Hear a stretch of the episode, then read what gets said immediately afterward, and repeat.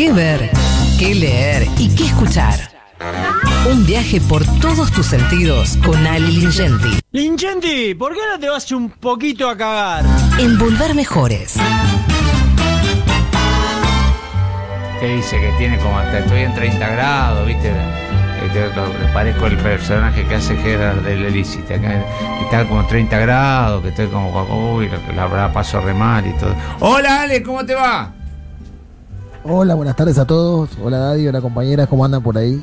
Muy bien. ¿Cómo va mi amigo? ¿Bien? Bien, todo bien, por suerte. ¿Ustedes cómo andan ahí en la Argentina con frío, no? Hace frío, sí. Ah, bueno. Sí, sí. ¿Estás medio, estás medio pachucho? Eh, estoy cansado hoy, pero no, no, Pachucho, Ah. no estoy cansado. Estu- estu- estu- Eh. ¿Estuviste, ¿Estuviste juntando algodón en el Chaco o algo? No, no, no.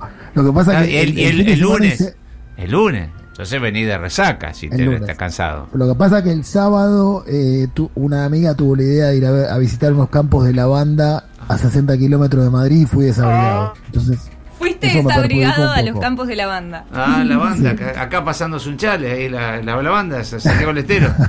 Eh, ¿Y qué hiciste el fin de semana? ¿Y el domingo sí que hiciste? Co- ¿Comés pan? no, bueno, después, después del frío que chupé el sábado, el domingo me quedé en casa. Ah. Eh, Eh, viví No, con no la familia esa, ¿no?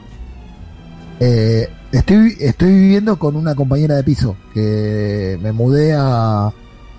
Sigo en el mismo barrio, pero vivo con una persona que trabaja también y que tiene su, su espacio. ¿Elena? Compartimos solo la, solo la cocina. No, no, no. Elena es una amiga más cercana. Ah, mirá vos. Che, ¿qué te iba a decir? Vos sabés que estuve. Salió la tercera la quinta temporada de Blind Spot. ¿Viste? Punto, Ajá. punto ciego. ¿Sí? Qué buena que es, muy linda. Me la, me la terminé en, en- en 12 capítulos, me lo vi en dos días.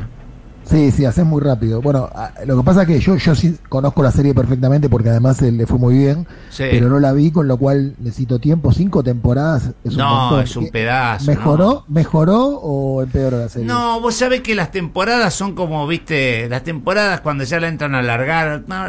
Mirá, yo, yo lo hablaba mucho con, con Adrián Sol cuando hacíamos tira. Este, el segundo año ya se nota que no es el primero y ni hablar del tercero y Sí, cuarto sí. año cuando se quiere repetir un éxito, ¿no?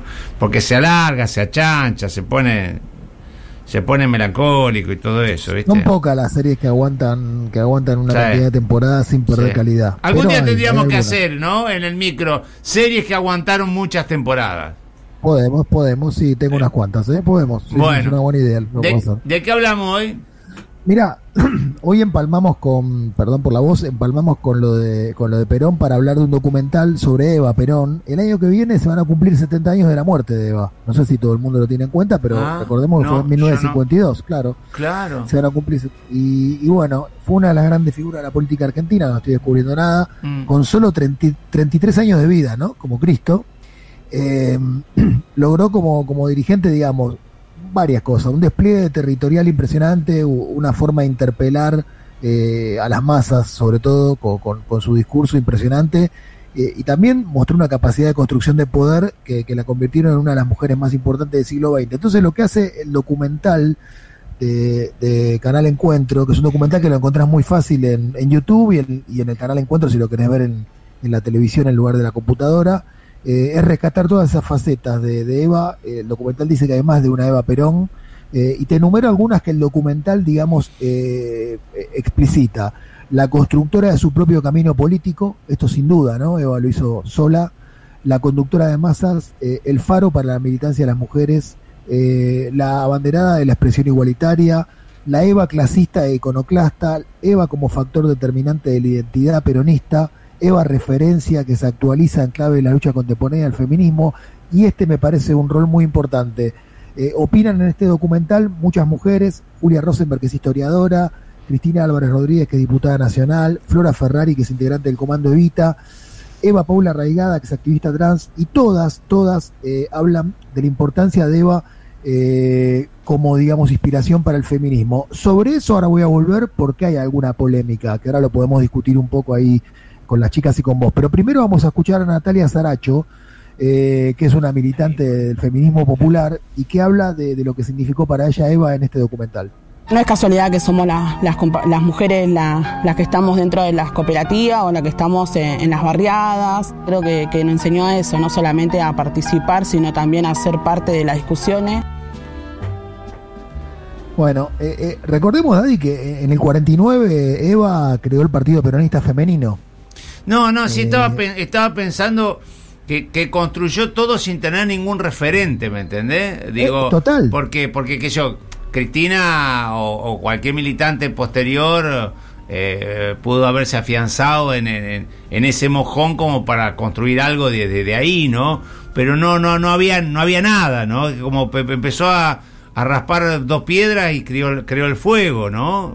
No, no, no había nada, no, no, no, no había ninguna mujer, eh, nadie había tanto por, por descubrir, tantos derechos por descubrir en la mujer y en, la, y en el trabajador en general. Y en las formas también. Porque Sí. no era el, el qué, sino el cómo. Sí, sí, sí. Era muy Ahora, jovencita. Aparte, no era una, una. Digo, perdóname. No era una, una mina que se hizo desde la instrucción.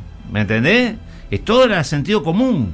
Eh, Completamente. es, es- es muy notable, sí, perdón. Sentido común, intuición, Sí. sentimiento, corazón, eh, digamos, empatía con, lo- con los humildes. Sí. Eh, yo te decía, en el 49 creó el Partido Peronista Femenino, y esto que estás diciendo vos, eh, hay que subrayarlo, porque ahora te voy a contar lo que pasó después. En el año 51, eh, Eva logró que el peronismo le, die- le diera seis bancas a senadoras y 23 a diputadas a la rama femenina.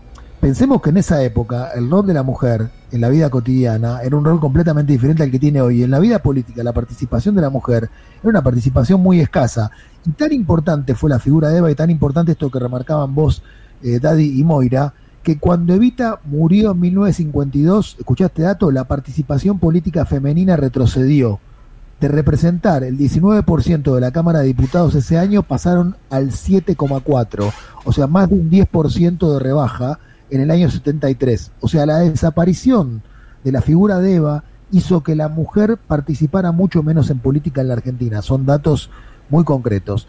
Las puertas no se cerraron del todo, conocemos la historia, cuando murió Perón en el 74 le sucedió una mujer, que es María Estela Martínez de Perón, Isabelita, la primera mujer en ese cargo en todo el continente, y en el año 91 Argentina fue el país pionero en imponer por ley un cupo femenino en ambas cámaras de Congreso, también para mí bajo la inspiración de, del, de- trabajo de Eva Perón. Vamos a escuchar un poquito ahora a Eva Paula Arraigada, que habla sobre la ampliación de derechos para las personas trans y ve en Evita también una pre- precursora en ese sentido.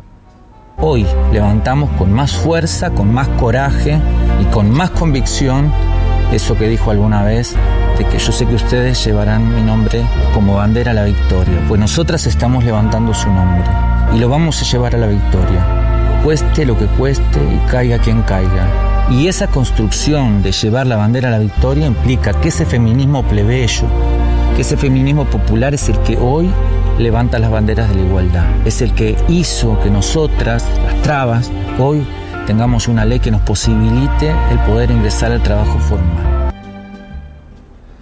Bueno, eh, dicho por, por una militante trans, y con esto cierro, Daddy. Eh, hay una historiadora que se llama Marisa Navarro, que hizo un libro que, que se publicó en la Argentina sobre Vita Perón, que es una muy buena biografía. Es una buena biografía porque es una biografía que, que es una biografía de una crítica de Eva, pero está llena, llena de datos muy interesantes sobre Eva Perón. Y Marisa Navarro, que es una crítica, insisto, eh, ella en algún momento eh, critica el feminismo, o mejor dicho, critica el antifeminismo de Evita. Ella dice, el feminismo quería darle poder a la mujer y Evita quería que las mujeres participasen para apoyar a Perón. Son dos objetivos que no tienen nada que ver. Pero pasado el tiempo, le, le responde una filósofa argentina que se llama Flora Bronsky, y yo estoy de acuerdo con esto, lo que Evita hizo en su momento fue proclamarse antifeminista porque estaba contestándole al feminismo de corte liberal e individualista. Le contestaba a Victoria Ocampo, por ejemplo, nada que ver, dice Flora, con lo que hoy sería el feminismo popular. De lo que fue una precursora Eva Perón, sin duda, del feminismo popular, supongo que estamos todos de acuerdo, están ahí ustedes ahí. Sí, claro. Eh, y bueno, y, para cerrar este comentario y para seguir recomendando este documental eh, que está en Canal Encuentro sobre Eva, eh, una cosa importante que tiene que ver, como recorre toda la vida de Eva, fue muy cortita, pasó lo que pasó con el cadáver de Eva Perón, que es muy famoso. Bueno, eh, quiero cerrar con qué significa y por qué pasó eso, con el cadáver de Eva, según una historiadora muy interesante que opina en el documental, que es Julia Rosenberg. Lo que se hace con el cuerpo de Eva es desaparecerlo, ¿no? Es interesante que hay un cuerpo desaparecido a partir del año 1955, porque sabían que el cuerpo de Eva, incluso muerta, seguía siendo una potencia política muy grande. Bueno, y con eso cierro, ¿no? El cuerpo de Eva, aún siendo estando muerta, sigue siendo una, una potencia política muy grande, que esto para mí todavía se confirma en el presente, ¿no? Claro, claro, Totalmente. sin duda, sin duda. Eh, así que bueno, cerramos con un tema de Silvina Rocha, que es una gran escritora de cuentos infantiles que además canta y le hizo una canción hermosa a Eva que se llama A Eva Perón y me despido hasta mañana con esta canción. Hasta mañana. Dale, Ale, abrazo grande, amigo. Abrazo grande.